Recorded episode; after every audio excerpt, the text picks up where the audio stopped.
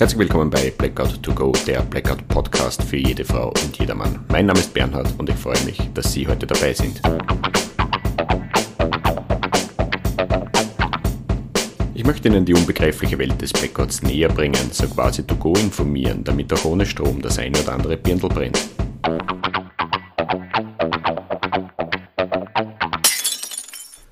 Herzlich willkommen bei Blackout to Go Folge 32 Blackout Practice Beleuchtung. Es ist meine Ehre, dass Sie wieder dabei sind. Ja, meine Damen und Herren, wir setzen unsere praktisch angehauchte Folgenreihenfolge weiter fort und heute möchte ich Ihnen meine beleuchtungstechnische Auseinandersetzung ein bisschen näher bringen. Gleich vorweg, Licht ist Pflicht, aber wir brauchen die Beleuchtung nur zur Überbrückung für den Zeitraum ohne einer Stromversorgung. Also zur Überbrückung der Phase 1 eines Blackouts und sobald die Netzstromversorgung zurückkehrt, können wir wieder ganz normal auf die herkömmliche Raumbeleuchtung zurückgreifen. Das bedeutet, der Faktor Zeit spielt hierbei wesentliche Rolle und wer einen entsprechenden Blackout-Horizont hat, der weiß, dass im Anlassfall die Konzepte der Energieversorger zur Wiederherstellung der Stromversorgung anlaufen und dass diese Phase 1 eines Blackouts ein überschaubarer Zeitraum wäre oder ist, sagen wir mal so. Bei uns in Österreich reden wir im besten Fall von zwölf Stunden, bis wieder ein ordentlicher Betriebszustand mit einer entsprechenden Netzstromversorgung etabliert ist und im nicht so guten Fall kann es eben auch bis zu 48 Stunden dauern. Das ist aber abhängig von den verschiedensten Gegebenheiten, unter anderem von der ausgewählten Netzwiederaufbaustrategie, die wiederum von der Gesamtlage abhängig ist und das hat natürlich mit dem Ausfallsgrund zu tun. Dann spielt die Verfügbarkeit der Kraftwerke eine Rolle, inklusive der Netzinfrastruktur und noch vieles mehr. Und deshalb gibt es diese zeitliche Range. Also, dass alle Betroffenen gleichzeitig ans Netz geschalten werden, ist nicht möglich und deshalb sind die einen vorher dran und die anderen später. Aber die Stromversorgung kommt wieder zurück und trotzdem lade ich Sie ein, eine adäquate Reservenbildung zu betreiben. Also ich und meine Familie machen das auch. Und wenn wir die Reservenbildung auf unser heutiges Thema projizieren, also auf die Beleuchtung, dann muss es so ausgelegt sein, dass sie nicht nur die Phase 1 überbrückt, sondern ein bisschen länger. Das bedeutet, bei uns ist alles im Zusammenhang mit der Phase 1 auf 72 Stunden ausgelegt, ausgelegt äh, selbst wenn sie nur 48 Stunden dauern würde oder auch kürzer. Das bedeutet aber nicht, dass unsere Beleuchtung 72 Stunden permanent durchleuchten muss. Also wir wohnen weder unter der Erde noch in einer Höhle und auch nicht in einem Bunker. Was aber schon zu beachten ist, ist die Tageslänge und die ist bekanntlich im Sommer länger als im Winter. Also den Umstand würde ich unbedingt beachten, vor allem dann, wenn Sie eher zurückhaltend vorbereiten. Wir waren, oder besser gesagt, wir sind da das komplette Gegenteil. Wir wollen nicht nur ein bisschen Licht, wir wollen eine zweckmäßige Beleuchtung. Ich will nicht nur was sehen, ich will mich auch gefahrlos in den eigenen vier Wänden bewegen können, ich will Buch lesen können, ich will mir ein Semi aufschneiden können, ohne dass ich mich selbst zerschneide. Äh, wir müssen unsere Tochter bespaßen können, das heißt, wir wollen Brett- und Kartenspiele miteinander spielen können und ich will auch was finden, sofern ich etwas suchen sollte. Ja, und dafür braucht es eine ordentliche Beleuchtung. Außerdem will ich nicht im Dunkeln sitzen, wenn sich meine Frau in einem anderen Raum aufhält. Das heißt, wir wollen mehrere zweckmäßige Beleuchtungsmittel zur Verfügung haben. Ja, und mit diesem Ziel haben wir dann unsere erste Lagebeurteilung durchgeführt und dabei haben wir alles Verwendbare zusammengetragen, was wir schon zu Hause hatten. Und das war nicht wenig, meine Damen und Herren. Äh, sicher hat das mit unserem Lebensstil zu tun, beziehungsweise mit unseren Hobbys. Äh, wir haben zum Beispiel eine Hündin und wenn die Hündin muss, ja, dann muss auch der Hundebesitzer zumindest mitgehen. Ähm, das geht nicht anders, aber neben dem Sackel fürs Gackel gehört eine Taschenlampe bzw. eine Stirnlampe zur Mindestausrüstung. Gerade jetzt in der kalten Jahreszeit, wo es weniger Tageslicht gibt, ist so ein Beleuchtungsmittel einfach dabei. Ja, dann sind wir noch sehr naturverbunden. Wir machen viele Outdoor-Aktivitäten und beim Wandern, Radfahren und Klettern, was weiß ich, ist immer Beleuchtung dabei. Es kann ja durchaus einmal später werden und im Finstern am Berg oder durch den Wald irren ist jetzt nicht so erstrebenswert. Also verschiedenste batteriebetriebene Taschenlampen und einige Stirnlampen haben wir daheim und die würden wir im Blackout-Fall natürlich auch verwenden. Ja, dann kam eine ein, ein großer und unbewusster Beitrag von meiner Frau. Sie hat einen Febel für so Dekorlamperl. Äh, da haben wir einige davon. Manche können sogar mit einer Fernbedienung geschalten werden. Die haben verschiedenste Helligkeitsstufen und auch unterschiedliche Farbmodis und die eignen sich als eine Art Orientierungslicht.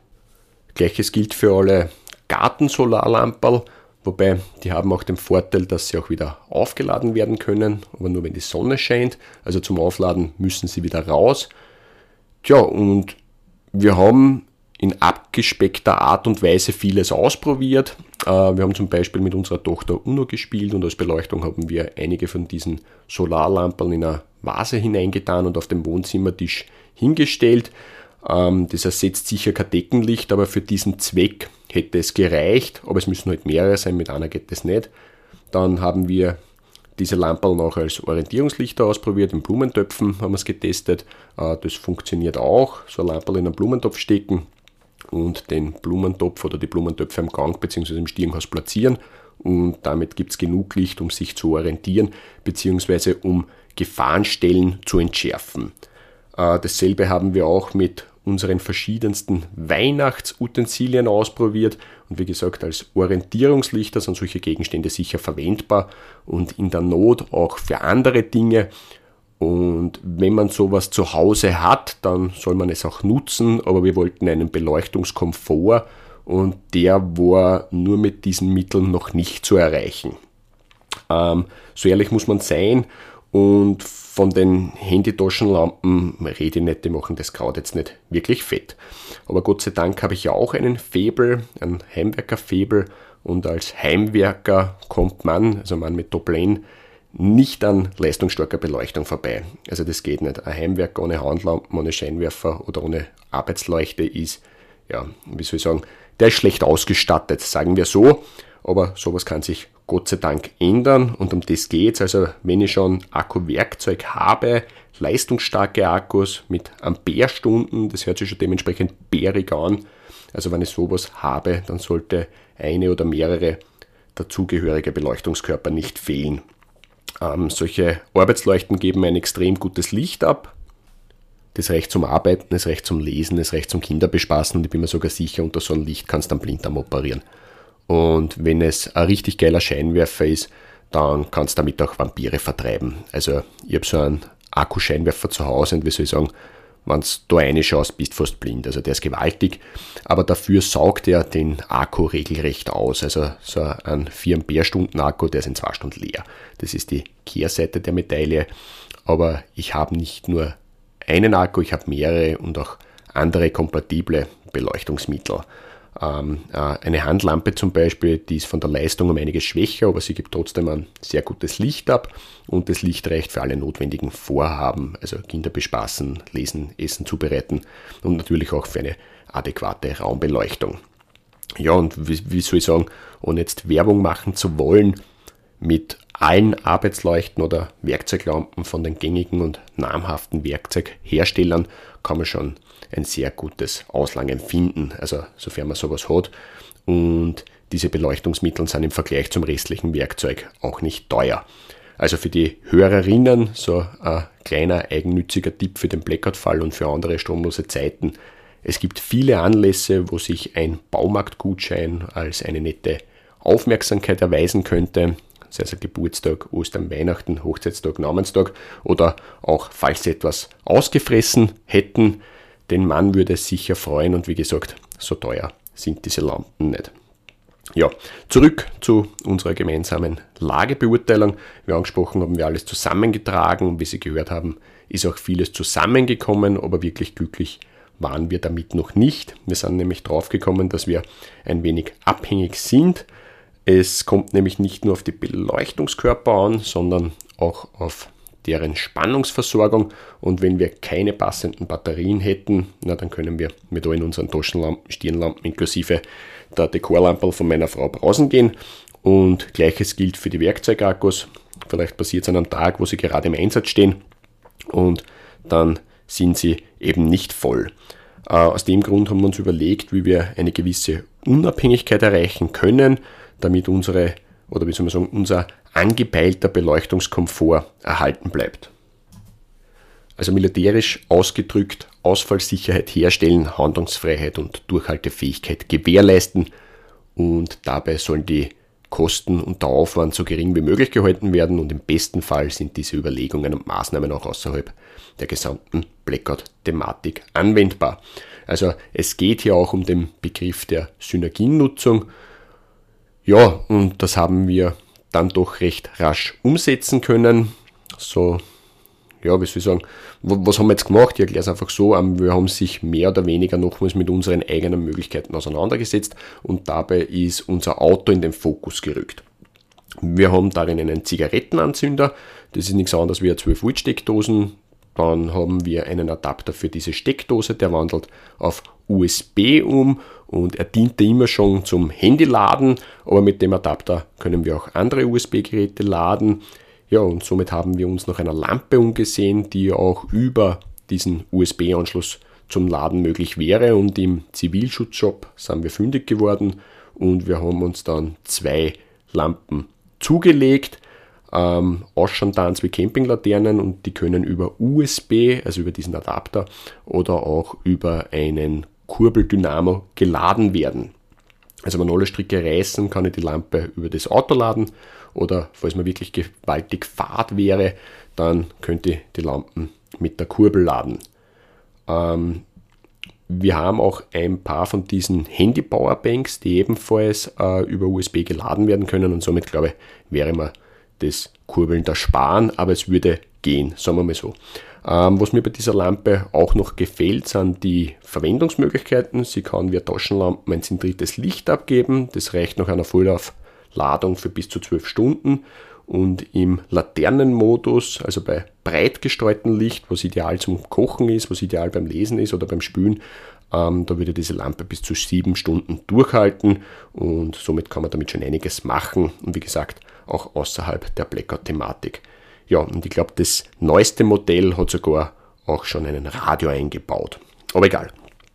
Ja, ich möchte noch ganz kurz bei der 12 Volt Auto-Steckdose bleiben, ähm, weil sie auch ohne diesen USB-Adapter nützlich sein kann, äh, sofern man das richtige Equipment dafür hat. Ich habe mir aus dem Baumarkt eine Akku-LED-Arbeitsstablampe zugelegt. Ähm, geiles Wort. Ähm, das war eine tolle Investition, aber nicht nur, weil sie ein extrem starkes Licht abgibt, sondern vielmehr, weil die Lampe über eine ganz normale 230 Volt Steckdose geladen werden kann oder über die 12 Volt Autosteckdose im Auto. Und genau diese Möglichkeiten schaffen eben Handlungsfreiheiten, aber nur, wenn man darüber Bescheid weiß und auch die dementsprechenden Geräte hat.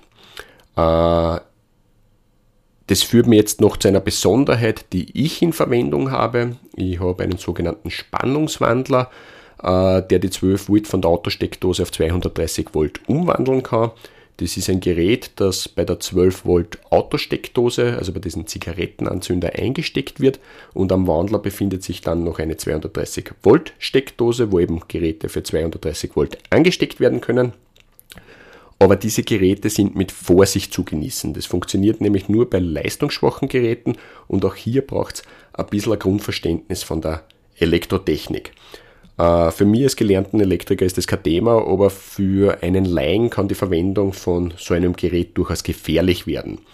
Gleiches gilt für die Verwendung von Powerstations und Notstromaggregate, wobei bei der Verwendung von letzteren hat es unlängst wieder einen, ja, einen tragischen Unfall mit Todesfolge gegeben. Und darum rufe ich zur Vorsicht auf. Geräte wie Spannungswandler, Powerstations oder Notstromaggregate sind kein Spielzeug. Wenn man damit arbeiten will oder wenn man damit arbeiten muss, dann muss man auch wissen, was man damit tut. Und aus dem Grund habe ich mit einer sehr kompetenten Firma Verbindung aufgenommen, damit Sie in mehreren Folgen und Videos alles zum Thema Notstrom und Ersatzstromversorgung erfahren, was wirklich wichtig ist. Äh, wir gehen diese Themen dann Schritt für Schritt durch, von den Basics über mögliche Gefahren bis hin zur Verwendung von Stromerzeugern und Powerstations, damit Sie wirklich über alle Vorzüge und Gefahren bzw. Besonderheiten Bescheid wissen. Also mit Hirn und Disziplin, damit Sie keiner über den Tisch ziehen kann und damit Ihnen im Umgang mit solchen Gerätschaften auch nichts passieren kann. Ja, also da wird was Geiles entstehen. Ja, zurück zu meinem Spannungswandler, von dem ich weiß, was er tut und wo auch ich weiß, was ich tue. Wie gesagt, ich kann mit dem Spannungswandler einzelne 230 Volt Geräte versorgen, aber wirklich nur leistungsschwache. Und wenn wir jetzt bei unserer Beleuchtung bleiben, dann ist es unter anderem natürlich ein Handyladegerät, dann die Lampen vom Zivilschutzjob, die Akku-LED-Arbeitsstopplampen, aber auch meine Werkzeugakkus, weil das Ladegerät eine geringe Leistung hat. Also da spülen viele Dinge zusammen, die man eben wissen muss, wie Leistung, Spannung, Stromstärke, Kapazität und noch einiges mehr. Aber da ich vom Fach bin, weiß ich, dass es mit diesem Ladegerät geht und ich habe es probiert. Äh, mit einem stärkeren oder mit einem Schnellladegerät würde das Ganze nicht gehen. Hier wären die Leistungen einfach zu hoch und gleiches gilt für andere Geräte wie Kaffeemaschine, ein Toaster, ein Mikrowellenherd oder auch den Föhn von meiner Frau. Also das brauche ich nicht anstecken. Ähm, damit sowas ginge, bräuchte ich nicht nur einen leistungsstärkeren Spannungswandler, ich brauchte vor allem eine stärkere Verkabelung, auch eine stärkere Absicherung und ziemlich sicher auch eine andere Autobatterie. Und so ein Umbau wäre nicht nur Fachwerken städtenpflichtig, er wäre auch extrem teuer und das steht sie nicht dafür.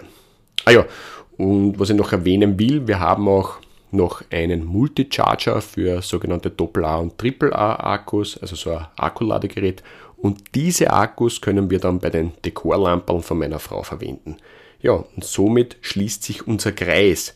Wobei eines will ich noch erwähnen, wir bevorraten natürlich auch Batterien und dabei achten wir auf unterschiedliche Marken. Also selber Batterietyp, AA, AAA, aber unterschiedliche Herstellerfirmen. Äh, damit wollen wir Einschränkungen verhindern, falls die Batterien vor dem Bestbevordatum kaputt werden. Also sowas passiert immer wieder, die können sich entladen, die können auslaufen und im schlechtesten Fall kannst du das Backel wegwerfen und das wollen wir eben durch diese Maßnahme verhindern. Ja, vielleicht überrascht es Sie, dass ich keine Kerzen erwähnt habe. Äh, wir haben Kerzen zu Hause für mögliche Anlässe, aber im Blackout-Fall verwenden wir keine als Beleuchtungsmittel. Das hat mehrere Gründe, unter anderem die Brandgefahr. Äh, diese gilt es unbedingt zu vermeiden, zumal die Alarmierung von Einsatzkräften sehr schwierig wird und keiner kann in Wahrheit gewährleisten, dass überhaupt wer kommt und hilft. Also wegen Kerzen riskieren wir sicher keinen Totalverlust. Äh, warum Kerzen immer wieder empfohlen empfohlen werden, kann ich nicht sagen, das entzieht sich meiner Kenntnis, aber vielleicht hat es damit zu tun, dass die Damen und Herren, die das empfehlen, andere Vorstellungen oder eine andere Kenntnis von einem Blackout und seine Auswirkungen haben. Kann ja auch sein. Ja, aber das war einmal so ein Diskussionspunkt, wo ich mal so die Vorzüge und Nachteile von diesen Kerzen vielleicht einmal beschreiben werde. Ja, meine Damen und Herren, Sie wissen nun, welche Beleuchtungen wir daheim einsetzen und warum wir es tun. Sie können unsere Ansätze gerne als Anhalt verwenden, aber wichtig wäre, dass Sie Ihre Beleuchtung nach Ihren Bedürfnissen ausrichten und auch mit Ihren eigenen Mitteln. Also viele Wege führen nach Rom, aber bitte achten Sie auf eine Vielfalt bei den Beleuchtungsmitteln, auf eine Vielfalt bei den Energiequellen, achten Sie auch auf eine entsprechende Beleuchtungsstärke und auf eine Beleuchtungsdauer, wobei die Phase ohne Strom überschaubar ist. Und jetzt in Friedenszeiten können Sie durchaus ein bisschen herumprobieren. Machen Sie das. Wenn die Beleuchtung passt, dann ist es gut. Und wenn nicht oder weil Sie mehr Komfort wollen, dann rüsten Sie einfach noch ein bisschen auf. Also ich bin mir ziemlich sicher, dass ich mir noch das eine oder andere Beleuchtungstool zulegen werde. Ganz egal, was meine Frau davon hält, weil Licht ist Pflicht. Ja, und damit lassen wir es für heute gut sein. An dieser Stelle ein herzliches Dankeschön an die Firma Content Link, dem digitalen Content-Vermarkter in der Dachregion, die mich wieder einmal unterstützen. Noch der Ausblick auf die nächste Folge. Wir bleiben nach wie vor im Auswirkungsbereich der Phase 1 und ich will Ihnen als nächstes meine Auseinandersetzung zum Thema der Wasserversorgung vorstellen. Dieser Themenbereich ist aus meiner Sicht deshalb so wichtig, weil die Wasserversorgung in den meisten Fällen nicht selbst besorgt wird. Das bedeutet, der Großteil der Bevölkerung bezieht das Leitungswasser über irgendeinen Wasserversorger, sei es eine Gemeinde oder ein Wasserleitungsverband beziehungsweise von sonst jemanden. Aber mit dem Umstand entsteht eine Abhängigkeit.